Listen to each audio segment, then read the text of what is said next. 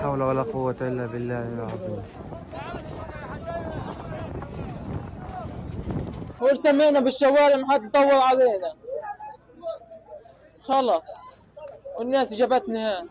في شهداء مرميين ما حدش مدور عليهم. بدهم إسعافات. فيش إسعافات. فيش حد يسعفهم.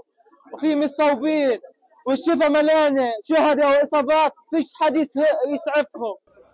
جابونا هنا كمان عدوان من قله فيش حد يسعفنا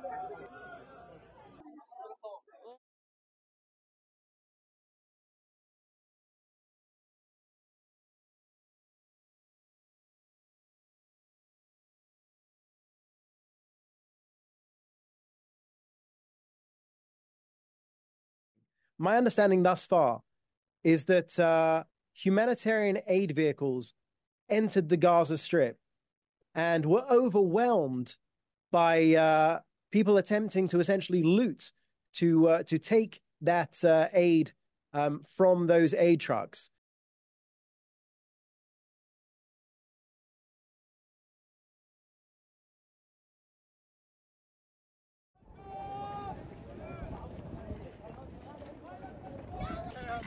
عدد من الشهداء من شمال قطاع غزة. أثناء انتظار مساعدات إلى إلى شمال قطاع غزة.